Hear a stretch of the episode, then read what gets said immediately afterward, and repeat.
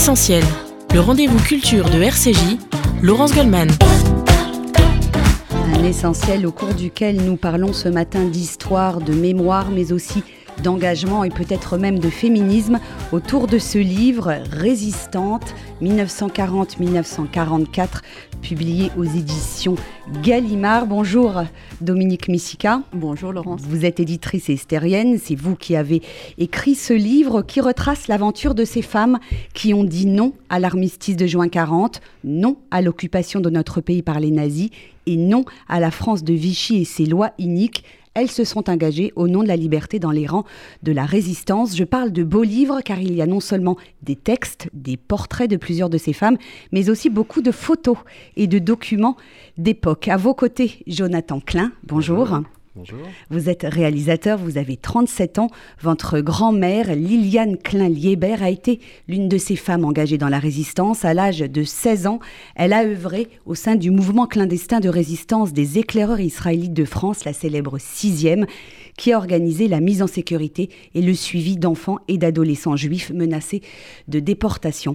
Euh, Dominique Missika, vous dites dans l'introduction de votre livre que les femmes sont les parents pauvres de l'histoire de la résistance, alors qu'elles y ont pris une part plus qu'active, hein, en courant les mêmes risques que les hommes, arrestation, torture, emprisonnement, déportation, exécution. Ce livre, c'est une forme de réhabilitation. Vous qui avez raconté dans de précédents ouvrages le destin admirable de plusieurs de ces résistantes, vous une forme d'injustice de l'histoire avec un grand H à leur égard je crois que les femmes dans la résistance sont à la fois connues et méconnues. Elles ne sont pas oubliées. D'abord parce qu'elles ne sont pas oubliées dans leur famille, dans leur ville, dans leur région, dans leur, euh, euh, oui, dans leur, dans leur, même dans leur environnement immédiat. En revanche, l'histoire s'écrit trop souvent du côté des hommes, et quand on consulte l'histoire de la résistance, on a soit une histoire politique avec les, mouvements, les réseaux, euh, on a une histoire économique, une histoire... Euh, mais moi, ce que j'aime, c'est l'histoire vue d'en bas. C'est le quotidien, et du coup, les femmes qui ont agi dans l'ombre, eh ben, elles sont oubliées. Elles sont deux fois oubliées. D'abord parce que les résistants étaient clandestins, et puis parce qu'elles elles étaient, elles étaient dans l'ombre des clandestins, elles-mêmes euh, clandestines. Et donc, il était temps, me semble-t-il, de leur donner euh, des noms, des visages aussi, parce qu'elles étaient jeunes, euh, et qu'aujourd'hui, au fond, l'image des résistants euh, ou des, déportés sont des personnes âgées aux cheveux blancs, euh, mais ils étaient jeunes, c'était il y a 80 ans, ils étaient jeunes, ils étaient fringants, ils avaient devant eux tout l'avenir et ils vont se sacrifier. Euh, Jonathan Klein, on va venir en détail, hein, bien sûr, sur le parcours de votre grand-mère dans les rangs de la résistance. Euh, Liliane Klein a été l'épouse de votre grand-père, Théo Klein, grand avocat, ancien président du CRIF, personnalité morale très engagée. Est-ce que vous avez le sentiment que la personnalité très forte et très en vue de votre grand-père, ce qu'il a fait notamment pendant la guerre, puisque lui aussi il a été résistant, est-ce que vous pensez que sa personnalité a quelque peu éclipsé l'engagement de votre grand-mère, Liliane Klein? Euh, mais je pense que c'est comme beaucoup de, couples. D'ailleurs, euh, d'ailleurs aujourd'hui, euh, par exemple à Paris, on, met le prénom des, femmes pour rendre visible que c'était des femmes. Je pense notamment, par exemple, à, la rue Rochechouart. et puis, et puis aussi, on fait attention à ce que quand un couple a mené une aventure ensemble, la femme ne soit pas ne soient pas oubliées euh, des reconnaissances, parce que vous avez raison, euh, elles ne sont pas oubliées, elles sont connues euh, de leur famille et de leur entourage proche, mais est-ce qu'elles sont reconnues euh, voilà, c'est ça la question, je pense. Il, n'y a eu que six femmes sur 1038 compagnons de la libération. Euh, c'est quand même un chiffre qui fait euh, réfléchir. de même qu'elles ont eu peu souvent, elles sont peu nombreuses à avoir eu des, croix de la résistance ou des, croix de la guerre, pour deux raisons. La première, parce que les hommes n'ont pas pensé à leur donner. Et elles n'ont pas pensé non plus à les demander. Donc dans un, dans une double, dans un double mouvement, elles sont, euh, le mot est juste, elles sont éclipsées de, de l'histoire qui s'écrit, de l'histoire officielle, oui. Euh, Dominique Missika, est-il possible euh, d'avoir une idée précise du nombre de ces femmes qui se sont engagées dans la résistance? C'est très compliqué pour les raisons que vous venez de, d'évoquer. Oui, c'est, chiffré et très difficile. Déjà, on a du mal à chiffrer la résistance, combien se sont engagées, à quel moment, sous quelle forme, etc. Ce qu'il faut, ce qu'il faut savoir, c'est que c'est d'autant plus compliqué de trouver euh, le nombre de femmes résistantes que elles sont, quand elles, en 45, elles se marient, par exemple. Bon, donc perte du nom de, de jeunes filles. Donc dans les statistiques, on, on les, on les retrouve pas. Elles se, elles se, se, glissent derrière leur, leur mari, et ce sont souvent les hommes qui, dans un couple, reçoivent la décoration. D'ailleurs, euh, Laurent Douzou, qui est un grand historien de la résistance, euh, signale, et je trouve que c'est très juste, dans Le chagrin et la pitié, il y a un résistant qui est interrogé et qui raconte ce qu'il a accompli, et la femme, son épouse, est sur le pas de la porte elle assiste à l'entretien. Et je trouve que ça, c'est une image très juste. Donc comment quantifier que cette épouse a aussi accompli la résistance? Donc on peut se, donner euh, des chiffres, mais je, trouve que ça ne donne pas une idée parce que tout ça rapporté au nombre de résistances, c'est délicat. Simplement, elles sont plus nombreuses qu'on ne le croit et il est temps, et il y a des travaux là-dessus, de les identifier pour pouvoir vraiment euh, les, comptabiliser, oui, et puis euh, montrer à quel moment et pour quelles raisons elles se sont engagées. Euh, Jonathan Klein, est-ce que vous connaissiez enfant l'histoire de votre grand-mère, son parcours dans la résistance? Ça faisait partie de votre récit familial? Ce qui faisait partie de la vie de famille, je dirais, c'est que il se trouve qu'elle n'a jamais rompu les liens avec les enfants qu'elle a cachés. Donc du coup, on les voyait euh, à rythme euh, plus ou moins régulier parce que certains sont partis vivre à l'étranger. Euh, donc déjà de cette manière-là, ça existait tout naturellement. et ensuite, quand j'ai été à, l'adolescence, il y a eu aussi tout un mouvement de, de, de paroles quoi qui s'est qui s'est lancé et d'ailleurs euh, ma mamie a, pris la présidence de l'association des anciens enfants cachés à ce moment-là. Donc du coup, ben, j'étais aussi euh, spectateur aux premières loges, si je puis dire, de, de, tout ça. Donc c'est aussi venu par là. Je suis pas certain que que ça, ça, soit devenu autrement lors de, de dîners si, si quelqu'un ne posait pas la question. Donc euh, il y a eu mhm. aussi tout un contexte euh, social, quoi, si je puis dire. Parce que Dominique Messica, vous, vous le soulignez dans, dans, dans ce livre, très souvent ces femmes, lorsqu'on les a interrogées, elles ont dit mais c'était normal de m'engager dans la résistance. Ça m'a fait penser au juste parmi les nations. Euh, mais pourquoi vous ne... Ben non, mais c'était normal de sauver une famille de juifs. Absolument. On a fait, on a fait ce qu'on a, ce qu'on devait, faire. Ce qu'on devait faire. Il y a cette modestie, cette discrétion. Alors la parole, pour autant, elles vont prendre la parole quand même, il ne faut pas se, tromper. Elles ne se condamnent pas au silence et elles ne sont pas condamnées au silence. Euh, pour exemple, euh, l'association des déportés internés de la résistance, la DIR, euh, fondée par Germaine Tillon et Geneviève de Gaulle, dès l'été 45, se charge justement de réunir les, les femmes dans une association indépendante des hommes, donc avec une conscience que la solidarité qui avait eu lieu dans les camps, pendant la résistance et dans les camps, dans les prisons et dans les camps, il fallait la continuer et que ces femmes avaient besoin d'une aide particulière. Donc elles, elles se sont réunies, elles ont euh, écrit, euh, créé un journal qui s'appelait Voix et Visage, dans lequel elles ont euh, rédigé des in pour se souvenir de toutes celles qui étaient restées dans les camps. Donc elles se sont, elles ont publié des témoignages qu'on les ait pas écoutés, qu'on les ait pas vraiment entendus, qu'elles n'ont pas eu la même place, certes, mais elles ont quand même témoigné. Mais il faut attendre les années 90, le procès Barbie, 87, le procès Barbie, pour que la parole se libère publiquement et largement, et que les petits-enfants prennent le relais de ce que les parents n'avaient pas peut-être euh, voulu faire passer et interroger leurs grands-parents. Et c'est à partir de ce moment-là que la plupart des résistants, déportés ou non, internés, ont commencé vraiment à raconter, à témoigner, qu'on a surtout continué ce que avait fait Isaac Snerchen en 43, documenter, parce qu'il faut-il mm. encore documenter, c'est savoir que ça, ses grands-parents ont fait ceci ou cela, mais retrouver des traces, fouiller les greniers, les placards, les valises, euh, les tiroirs des, bureaux. Bah, ça, c'était les années 90, oui. Alors, on va se plonger de manière plus précise euh, dans, dans, ce livre, hein, qui est conçu euh, à la fois de manière thématique et chronologique, et on découvre petit à petit ces parcours à la fois individuels et collectifs. qu'est-ce qui rassemble, qu'est-ce qui unit ces femmes engagées dans la résistance, c'est quoi Un attachement viscéral à la liberté euh, un courage, elles, sont patriotes, elles sont patriotes. Elles réagissent. Il faut, il faut quand même avoir en tête que les femmes en, en, en 40, elles n'ont pas le droit de vote. Donc, on ne peut pas dire que ce soit leur conscience politique, même si certaines étaient engagées, étaient des militantes communistes ou des militantes socialistes. Enfin, globalement, elles n'ont pas le droit de vote, donc elles ne font pas partie de la vie politique. Mais elles, ont, elles veulent faire quelque chose, comme, comme on disait, on ne se disait pas résistante, on disait on va faire quelque chose, comme a dit Germaine Tillon. Mm. Bah, dès 40, l'occupation de leur pays est un scandale. C'est insupportable. Donc elles vont euh, à la différence, comme certaines ont dit, les hommes avaient baissé les bras, les hommes étaient partis, euh, étaient prisonniers de guerre pour 1,8 million. N'oublions pas qu'il y a 1,8 million prisonniers de guerre, donc les femmes se retrouvent euh, seules. Et eh ben, les femmes, elles vont, elles vont prendre, faire quelque chose. Elles vont se tout de suite réagir.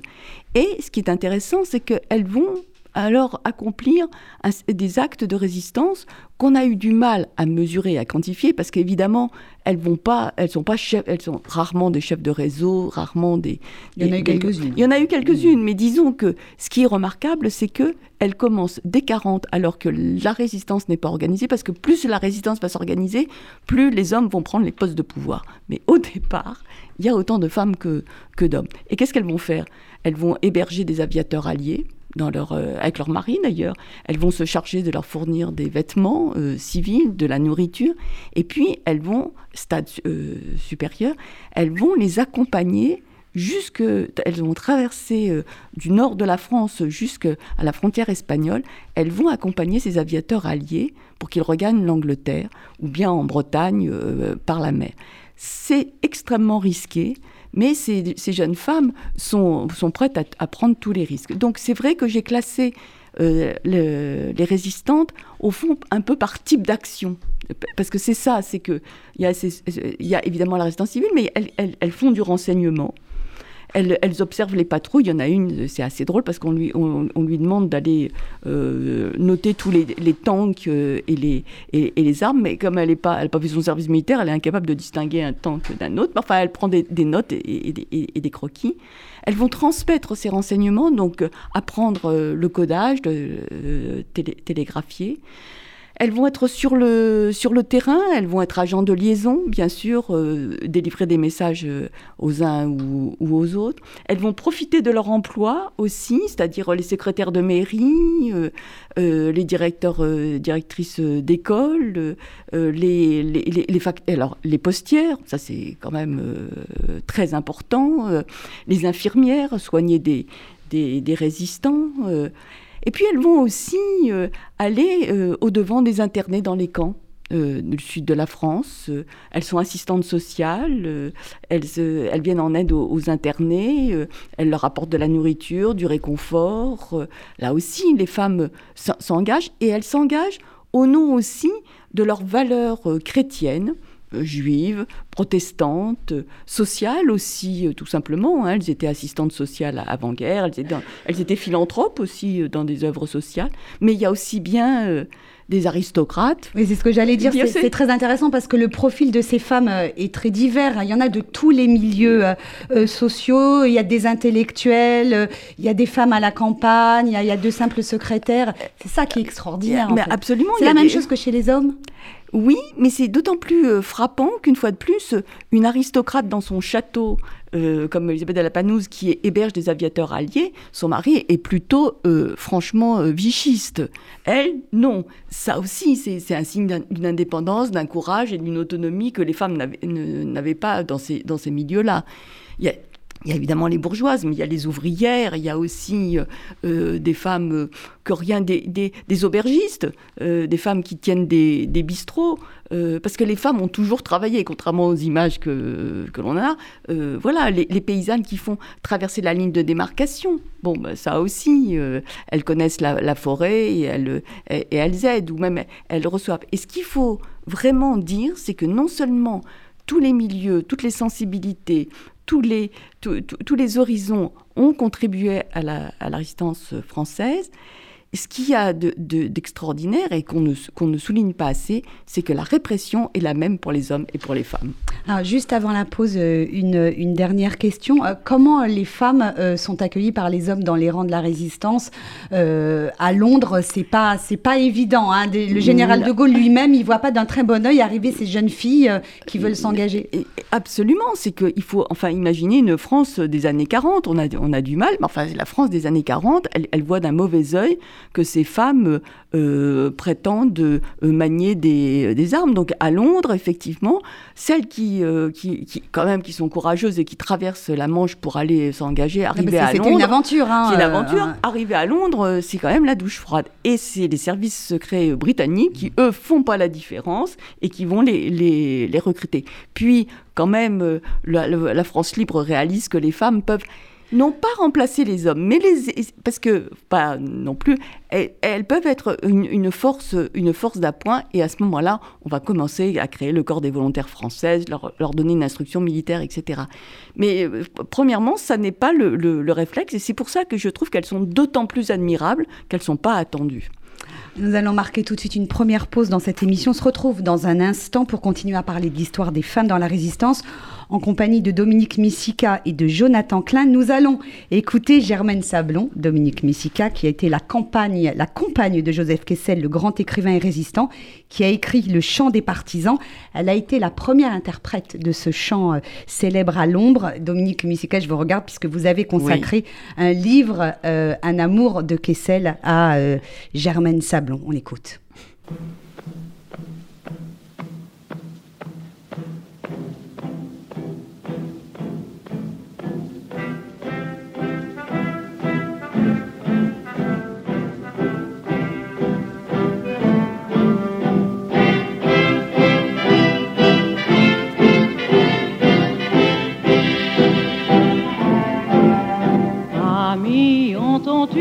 Vol noir des corbeaux sur nos plaines. Amis, entends-tu le chant lourd du pays qu'on enchaîne? Oh, et partisans, ouvriers des paysans, à vos armes. Ce soir, l'ennemi connaîtra le prix du sang et des larmes de la mine, descendez des collines, camarades. Sortez de la paille, les fusils, la mitraille, les grenades. Oh, et les tueurs à la balle ou au couteau, tuez vite. Oh, et saboteur, attention à ton fardeau, dynamite. C'est nous qui brisons les barreaux des prisons pour nos frères la haine à nos trousses et la faim qui nous pousse la misère. Il y a des pays où les gens creux du lit font des rêves. Ici, nous vois-tu, nous on marche et nous on tue, nous on crève. Ici, chacun sait ce qu'il veut, ce qu'il fait quand il passe.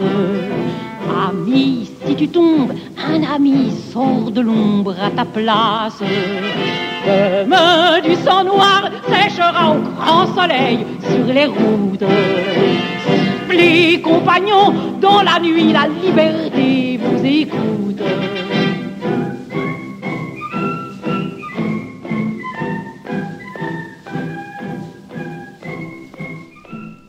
Retour dans Essentiel sur RCJ. Je reçois ce matin l'éditrice et historienne Dominique Missica qui publie Résistance 1940, Résistante 1940-1944 aux éditions Gallimard et Jonathan Klein, le petit-fils d'une grande figure de la résistance juive et de la communauté juive, Liliane Klein Liébert. Juste un mot pour planter le décor Dominique Missica. 1942 marque un grand tournant dans la politique répressive de Vichy à l'égard des Juifs avec les grandes rafles de l'été, la rafle du Veldiv à Paris en juillet, puis celle du mois d'août en zone livre. Il y a, et vous le dites dans votre livre, une prise de conscience générale en France, hein, une indignation face à ces arrestations massives de femmes et d'enfants. cela va motiver encore davantage les Françaises à faire quelque chose. Oui, il y a, ce, mouvement euh, spontané en juin 42 euh, d'étudiantes, euh, de lycéennes, de jeunes femmes qui, dans les rues de Paris, vont arborer une, étoile jaune avec marqué en dessous Amis des Juifs je trouve que c'est un geste absolument magnifique. il faut saluer ces femmes. Je raconte l'histoire de Françoise Siegfried qui va être arrêtée euh, euh, incarcéré euh, au Tourelle, puis après à Drancy, puisqu'on lui, la, police de Vichy lui dit bah, Vous aimez les juifs, et eh ben, vous allez les, les, retrouver. Et ces, ces, femmes, ce geste spontané de solidarité, je les trouve magnifiques. C'est quelque chose de très réconfortant, parce que euh, c'est vrai que l'été 42 montre un tournant dans le changement de l'opinion euh, française euh, envers les rafles des femmes, des enfants, des vieillards qui scandalisent et qui vont faire monter en puissance euh, l'action de sauvetage en particulier et en priorité des enfants. Euh, Jonathan Klein, Dominique Missica soulignait tout à l'heure la jeunesse de nombre de ces résistantes. Votre grand-mère, Liliane Klein-Liébert, elle avait 16 ans en 1940. De quelle manière s'est-elle retrouvée engagée dans les rangs euh, de la résistance? Elle, venait de Strasbourg, dans une famille juive? Oui, tout à fait. Elle venait de Strasbourg et hum, elle a été évacuée, si je puis dire, à Vichy avant que le gouvernement euh, s'y installe. C'était les évacués d'Alsace-Lorraine. Hein. Voilà, exactement. Et, et, du coup, elle faisait déjà partie du mouvement euh, scout Les EI. et donc en fait, ça c'est une continuité, c'est-à-dire qu'effectivement, et on voit bien dans le livre, chacun fait avec ce qu'il est, avec ce qu'il a, ce qu'il peut faire, à l'endroit où il se trouve.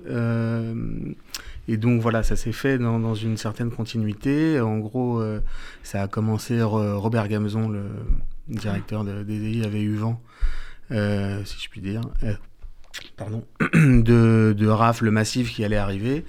Il a réuni les chefs TEN et chefs scouts qui, qui, sur son chemin, si je puis dire, ils se sont réunis et ils se sont dit effectivement, qu'est-ce qu'on peut faire?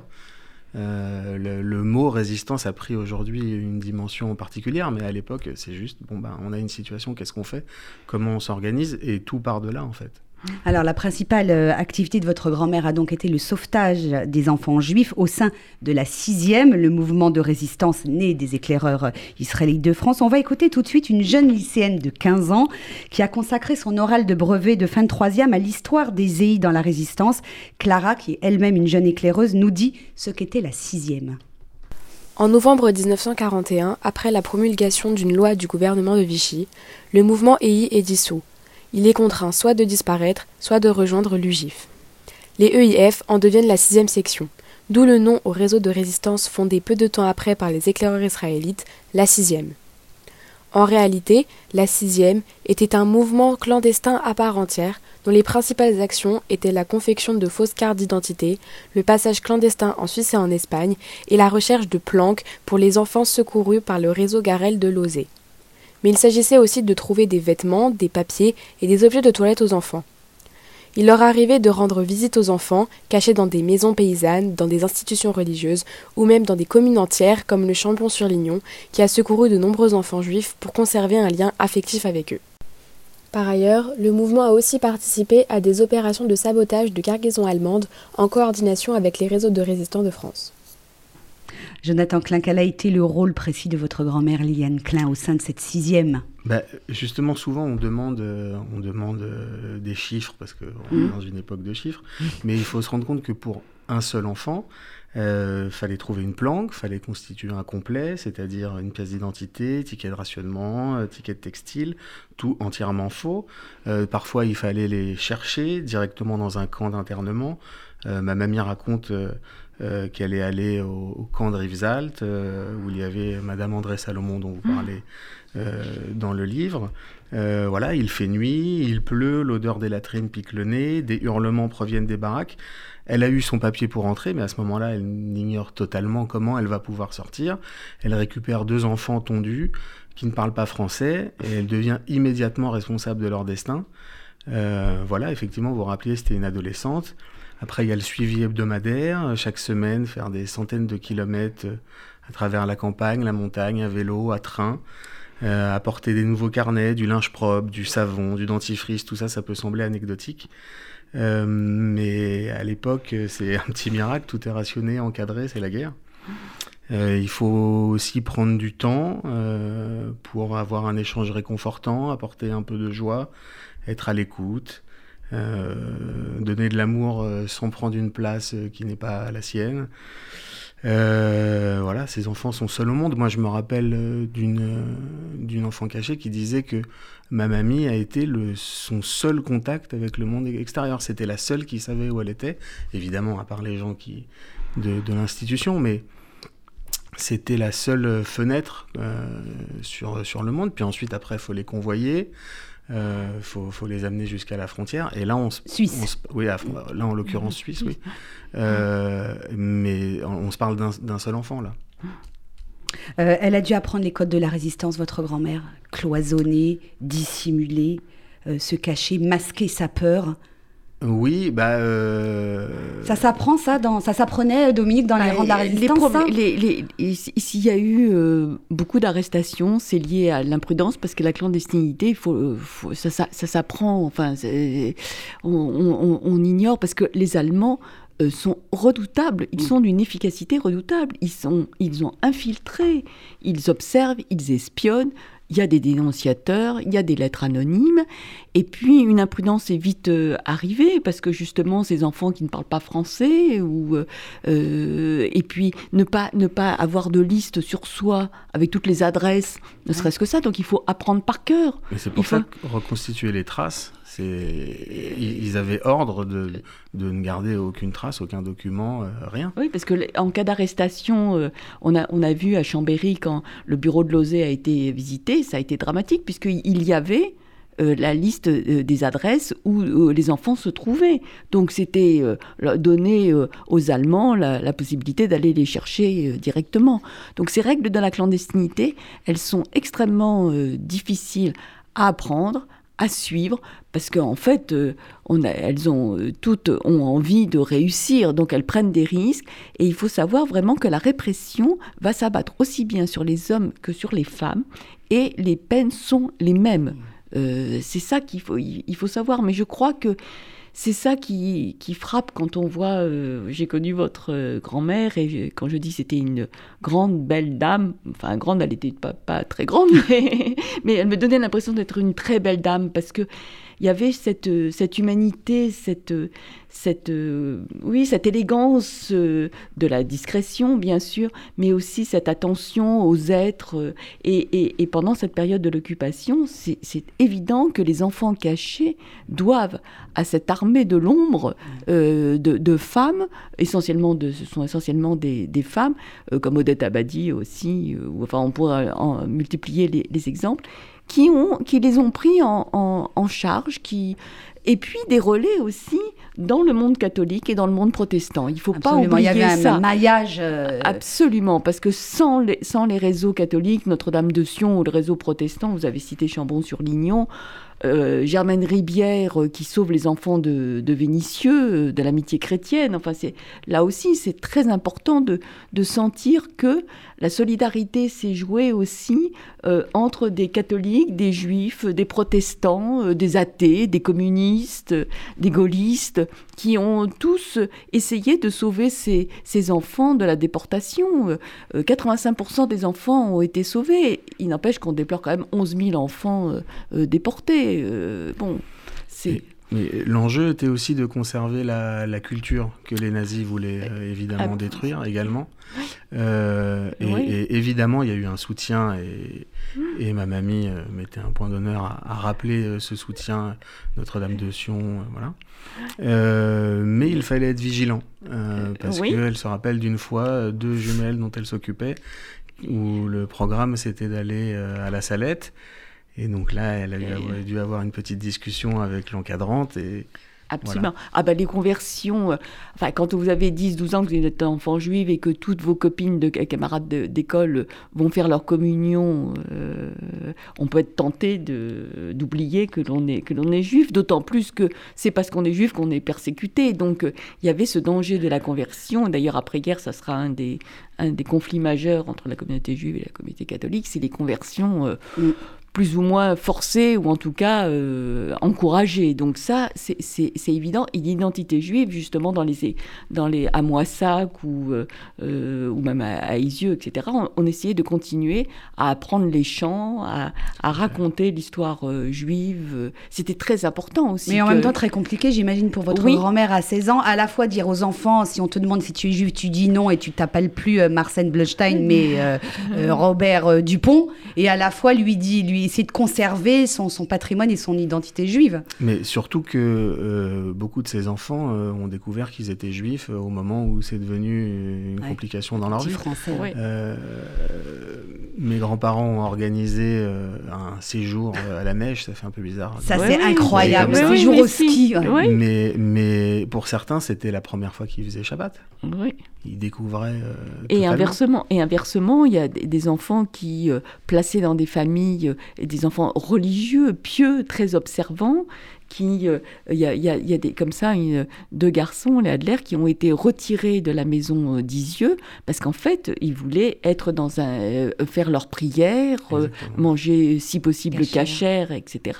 Et que la maison de Lozé n'avait pas, la maison d'Isieux n'avait pas cette organisation ni cette sensibilité même, parce que là aussi, il y a des sensibilités très différentes. Les, convois d'enfants vers la Suisse, elles convoyaient des groupes d'enfants on a, l'habitude de voir dans des films euh, Comment ça se passait? Vous la euh, racontez? ça dépendait des besoins euh, mm. du moment. En gros, l'idée, c'était de, récupérer, si je puis dire, des enfants, de les requinquer, parce que souvent, ils étaient en, mauvais état. C'est bizarre de dire ça comme ça. mais Et, ensuite, quand, quand ils sentaient qu'ils étaient en mesure de, de, franchir la frontière. Du coup, ça s'organisait. Donc c'était ben et puis c'était dépendant. Est-ce que la planque pouvait continuer ou pas? Est-ce qu'il fallait changer? Donc c'était c'était très aléatoire. C'était selon selon les besoins. C'est le, le, terrain qui décidait, si je puis dire, les actions à mener. Est-ce qu'elle a eu peur, votre grand-mère? Ou est-ce que oui, bien sûr, l'insouciance de ses 16 ans a fait que... Bien sûr, oui, elle, a, elle, a eu peur. Ce qui, ce qui lui faisait très peur, c'était euh, les contrôles dans le train. Ouais. Euh, parce que voilà, j'imagine qu'on est dans un compartiment. Euh, un enfant, c'est forcément imprévisible. Et, vous parliez tout à l'heure de, de, risques euh, parfois inconsidérés, mais en même temps, les, les, les, les risques, c'était inhérent. ils ne pouvaient pas faire autrement. Prendre un train avec un enfant ou plusieurs enfants, c'est risqué. C'était dans l'absolu un risque inconsidéré, mais il n'y avait rien d'autre à faire si on voulait les amener. Pendant que votre grand-mère euh, convoyait et s'occupait d'enfants juifs cachés, que faisait votre grand-père, Théo, au sein de la sixième? Euh, bah, Il s'occupait de, la région. Alors, euh, ça aussi, c'est intéressant parce que le, les rôles étaient souvent. C'est là qu'ils se sont rencontrés. Hein. Ils se sont rencontrés à, à Vichy déjà, un petit peu avant. Ils se sont retrouvés, si je puis dire. Donc ils sont engagés ensemble, hein. ces fameux couples hein, qui euh, plongent ensemble dans l'action. Euh. Mais voilà, les rôles étaient, étaient, souvent définis et la position des femmes est une position un petit peu paradoxale parce que euh, si elles étaient au second plan, elles n'ont jamais eu de rôle secondaire. C'est-à-dire que leur action était primordiale. Euh, et même euh, dans la prise de décision. C'est-à-dire qu'elles étaient en amont des prises de décision. C'est elles qui pouvaient remonter les informations du terrain. Donc, euh, donc voilà, l'organisation était, était, naturellement cadrée. le politique, le stratégique, le financier aux hommes, et puis, et puis finalement l'exécution de tout ça, mais même l'organisation concrète de l'exécutif, c'était le rôle des femmes, et ce n'est pas rien. Euh, finalement, votre grand-mère, elle euh, s'échappe également vers la Suisse car elle est menacée. Oui, bah, euh, en, fait, c'est ça. C'est-à-dire qu'au bout d'un moment, elle, a, elle, a, su qu'elle était repérée, repérée recherchée.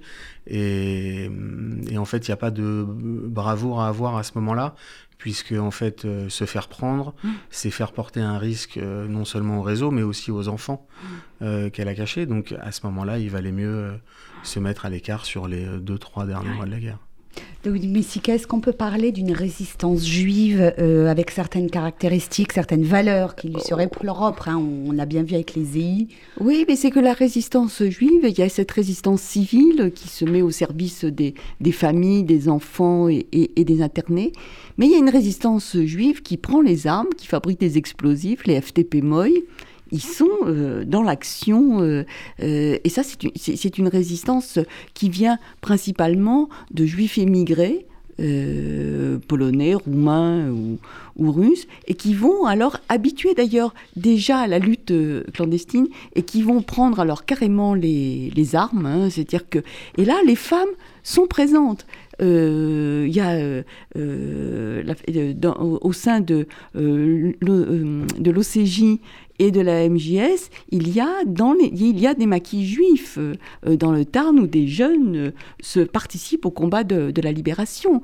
Il y a même une, une, un maquis, euh, ça arrivait assez souvent quand le chef du maquis était pris ou hors, hors, de, hors, hors de l'action, les femmes pouvaient les, les remplacer. Ça n'a pas été très fréquent parce que, une fois de plus, les hommes voyaient d'un mauvais œil les femmes dans les maquis parce que la promiscuité, l'époque bon, enfin, c'était un peu mal vu. Elles sont souvent agents de liaison pour, pour les maquis, mais il n'empêche que certaines ont pris les, les, armes. Et il y a euh, Catherine Varlin, par exemple, qui est une juive polonaise, qui, qui, est, qui est chef d'un maquis. Ou bien euh, Julia Pirotte, euh, juive polonaise immigrée, photographe, et qui va participer au combat de la libération du, du, maquis, d'un maquis dans le sud de, la France, et qui va photographier la libération de Marseille.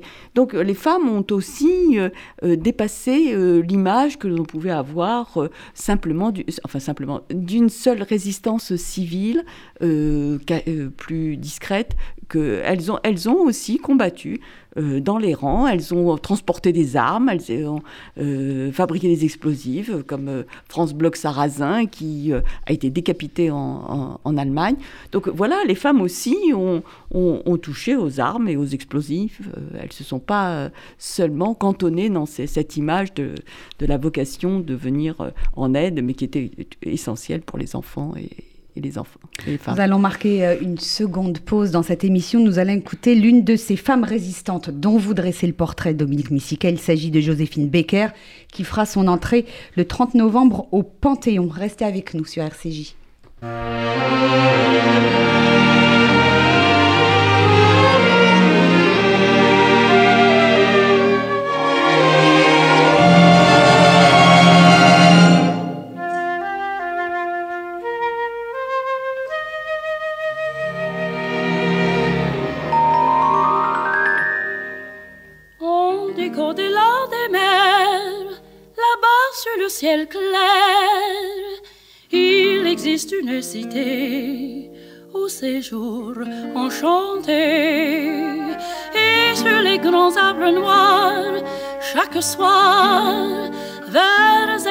Va tout mon espoir. J'ai deux amours, mon pays Paris, parle toujours,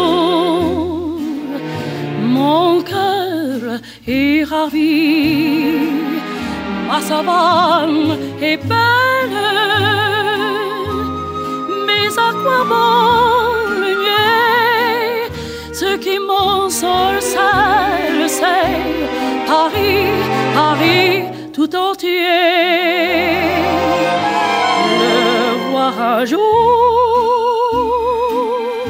c'est mon rêve joli. Les deux amours, mon pays Paris.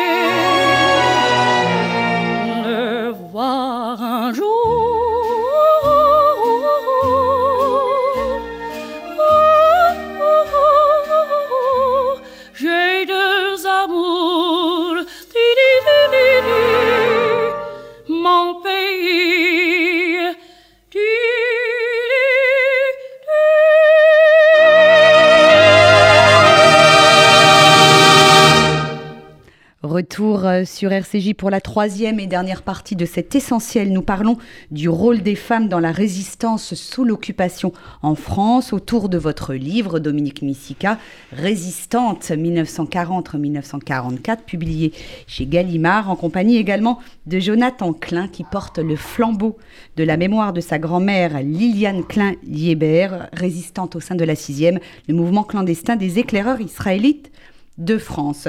Je voudrais à présent que l'on parle de la répression sauvage hein, de la part des Allemands, mais aussi des Français, la police, la milice, les auxiliaires de la Gestapo qui s'abattaient sur les résistants. Et là, vous le rappeliez tout à l'heure, Dominique Missica, les femmes euh, d'abord euh, sont traitées comme les hommes et elles font preuve du même courage hein, que les hommes. Euh, elles ont payé un, lourd tribut hein, à leurs activités de résistance. Oui, on, a, on a, du mal à, imaginer la violence qui s'abat de la répression sur les résistantes. Quand elles sont arrêtées, en, parce qu'elles portent euh, sur elles des, tracts, des journaux, euh, euh, des, messages, des, des, des, livres, elles sont immédiatement emprisonnées dans les, dans les sections femmes de Fresnes ou de la Roquette ou, de, la Roquette ou, du Cherche Midi. Et là, elles sont interrogées, violentées, euh, brutalisées euh, pour euh, parler. la torture est employée contre ces femmes pour qu'elles livrent leur réseau. Donc ça, c'est déjà le, le, point. Être arrêté, c'est entrer dans un tunnel dont on sort rarement. Ensuite, elles sont parfois elles sont jugées et, par des tribunaux militaires condamnées euh, à des lourdes peines de prison, voire même à euh, une condamnation à mort. Euh, il faut savoir que les Allemands n'exécutent pas les femmes en France, elles sont exécutées en Allemagne. Enfin, on ne sait pas pourquoi d'ailleurs. Bon, parce que aussi, il y a quand même un souci de l'opinion de, des Français qui pourraient quand même manifester leur leur, euh, leur, colère ou leur indignation. Donc en fait, on le fait euh, discrètement. Mais ce qu'il faut voir aussi, c'est que parfois, c'est juste un, geste. Euh, par exemple, Blanche Pogan, dans le Nord, qui va tout simplement aller couper les câbles électriques pour empêcher les Allemands dans le nord de la France de communiquer, de transmettre leurs informations. Elle sera arrêtée et exécutée en, en Allemagne. Donc la répression est extrêmement violente et les femmes payent vraiment un lourd tribut parce que euh, le fait d'être euh, du sexe dit faible ne les protège en rien euh, de ce qui, les attend. Là aussi, elles vont faire preuve d'une solidarité et de continuer à résister.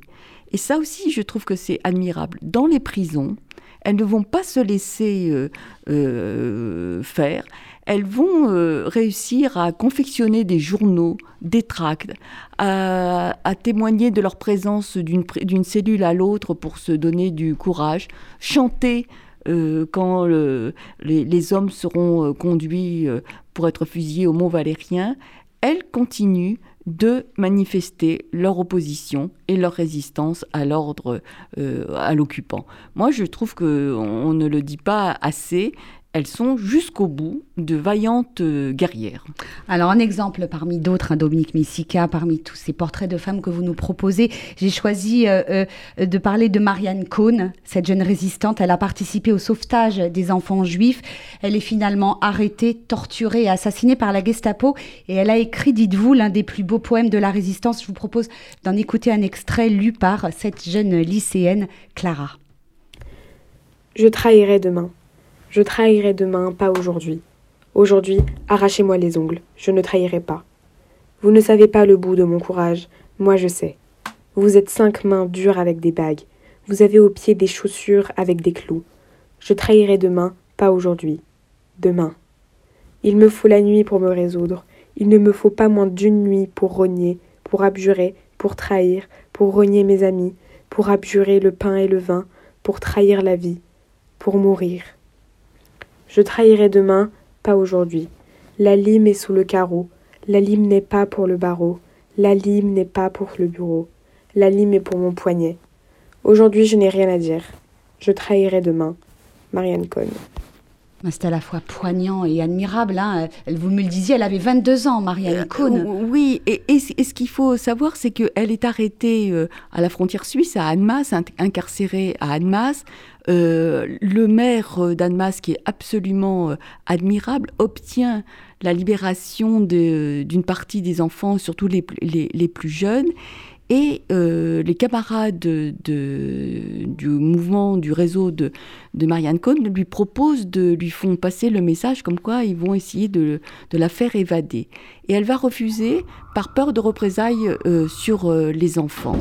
Et je crois que ce, poème, on ne sait pas si elle l'a écrit à ce moment-là ou qu'elle l'avait écrit auparavant, mais peu importe, elle l'a elle elle écrit, dit la, le courage euh, de ces jeunes femmes euh, qui se sacrifient, qui euh, pensent d'abord aux enfants qu'elles sauvent avant de penser à elles-mêmes. Je pense que aujourd'hui, il faut s'en souvenir et entretenir son, souvenir. Le temps passe très vite en votre compagnie. Je voudrais qu'on dise un mot sur l'après-guerre. que sont devenues ces femmes résistantes après la guerre? Beaucoup sont retournées dans leur foyer. Oui, c'est-à-dire qu'elles ont, elles ont repris le cours de leur vie avec des séquelles. Pour celles qui revenaient de, de déportation, euh, parfois euh, euh, très, mal en point, ne retrouvant plus leur foyer, n'ayant plus de mari, de fiancé. Donc le retour a été, comme avait dit Simone Veil, pour, toutes les, pour tous les, déportés, le retour c'était moche parce que, en fait, d'abord, euh, le retour des, déportés intervient à l'été 45, alors que les Parisiens en particulier sont libérés depuis le mois d'août 44, donc ils sont passés à autre chose. Et puis, euh, la plupart eh bien, ont repris en effet le cours de leur vie, se sont mariés, ont eu des enfants, ont essayé de construire un avenir. Certaines ont milité, et c'est aussi euh, euh, très important, elles ont milité pour entretenir la mémoire et leur, euh, les souvenirs de solidarité au, camp. Mais c'est vrai qu'elles ont eu la portion congrue des récompenses et des médailles et que les honneurs sont allés aux hommes, pas, pas à elles, c'est vrai. Alors, il y a quand même une petite parenthèse, je finirai là-dessus, c'est que euh, le droit de vote étant accordé, il y a 16 euh, femmes qui sont élues à l'Assemblée nationale. Donc là, on, ose croire que euh, les femmes vont enfin faire partie de la vie politique. Ça, c'est un vœu pieux, puisque quelques années plus tard, le chiffre redescend à 2-3 femmes à l'Assemblée nationale. Donc en fait, c'était une parenthèse qui s'est vite refermée. Jonathan Klein, Liliane Klein, votre grand-mère, bah, elle s'est mariée, hein, elle aussi, à la fin de la guerre. Elle a eu des enfants, mais elle a continué pour suivi dans la voie de son engagement Tout à fait. Bah déjà, il y a eu l'aventure, si je puis dire, de l'ARJ, les anciens de la résistance juive. Et d'ailleurs, ce qui est intéressant, c'est que la résistance de sauvetage était finalement considérée comme une résistance euh, féminine, euh, allant de soi. Euh, et, par exemple, la sixième n'a pu être reconnue au moment de ces batailles-là d'après-guerre que au titre du maquis. Euh, qui était valorisé, euh, une action d'homme, etc. Mais oui, effectivement, les, les, femmes, euh, elles sont retournées, on va dire, à leur place de femmes, c'est terrible à dire. Mais néanmoins, euh, étant, étant, donné qu'effectivement, euh, encore une fois, le mot résistance, on l'entend différemment aujourd'hui, l'idée c'était d'agir. Une fois qu'elles ont rempli leur, euh, leur devoir d'épouse, modèle et de mère formidable, et eh ben, elles sont reparties. Et par exemple, dans le cas de ma mamie et de ses amis, c'est ce qui a donné la coopération féminine qui existe encore toujours aujourd'hui au FSJU. Vous préparez un documentaire, Jonathan Klein, sur la vie de votre grand-mère. Il sera consacré à l'ensemble de sa vie ou Exactement. Euh, je, évidemment, on va aborder euh, la, la, partie de la résistance, mais moi, ce que je cherche, c'est justement retracer, euh, mm. retracer un parcours de femme et, voir justement tout ça, comment l'éducation originelle, si je puis dire, la résistance, ce qui s'est passé ensuite et le, le renouveau derrière. L'engagement permanent. Exactement, l'engagement permanent et comment ces femmes ont réussi à à prendre la place qu'elles avaient à prendre dans la société. Dominique Missika, est-ce que la France reconnaît suffisamment aujourd'hui euh, le rôle qu'ont joué les femmes dans la résistance? Vous en parlez dans votre livre en 2015, deux femmes entrent au Panthéon, mais elles sont accompagnées de deux hommes. Oui, alors c'est une pointe que Mais c'est, euh, ça, ça m'avait frappé à l'époque. Germaine Tillon et Geneviève de Gaulle entrent enfin euh, au Panthéon en 2015. Euh, Jean Moulin, il rentre en, 2000 en, en 1964, donc il y a quand même un grand laps de temps.